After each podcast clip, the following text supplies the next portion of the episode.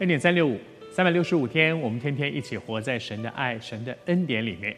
今天是复活节，复活节对每一个基督徒而言，是我们生命当中最值得纪念的一个日子，因为这一位独一的真神道成肉身，也就是神来做人，为你我的罪被钉死在十字架上。如果耶稣只是为我们受难、钉死了，我们觉得哇，他好伟大，他充满着爱，为我做错的事，为我的罪，他付上赎价。但是他死了，而我呢？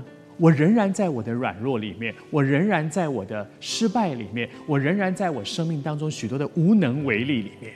但是谢谢主，耶稣不是那个至今仍然在十字架上的那一位主，他是受死之后埋葬复活了。他的复活胜过了死亡，他给我们的不是一个仍然死在十字架上的生命，他给我们的是一个胜过死亡、胜过软弱、胜过罪、胜过我们生命当中许多的无能为力的一个新生命。因为有这个新生命，我们不但经历罪得赦免，而且我可以靠着他胜过，不再继续活在那个罪的失败。软弱里面，复活节对我们真的是一个极大的盼望。那个盼望是我可以拥有这样一个，不是什么都知道，就是做不到，继续软弱，继续失败，继续活在罪里面的生命。我有的是一个复活的，胜过这一切的新生命。复活节太值得我们纪念，因为它带给我们盼望。盼望是基督徒生命当中。极宝贵的一个恩典，好像这段时间我们分享雅各，而今天这一段记载，这是他生命当中最绝望的时刻。我读给你听，到了创世纪第三十三章，那里面讲到说，雅各他举目远远的观看，看见什么呢？看见他哥哥过来了。不但他哥哥来了，而且后面跟着四百人一起来了，他心里一定是害怕极了。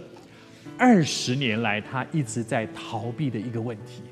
二十年这么长的时间，他知道他自己做过些什么样的事情，他知道他做这些事情是得罪了他的哥哥，他知道他的哥哥是多么凶暴的一个人，他知道二十年来他就是逃离出去。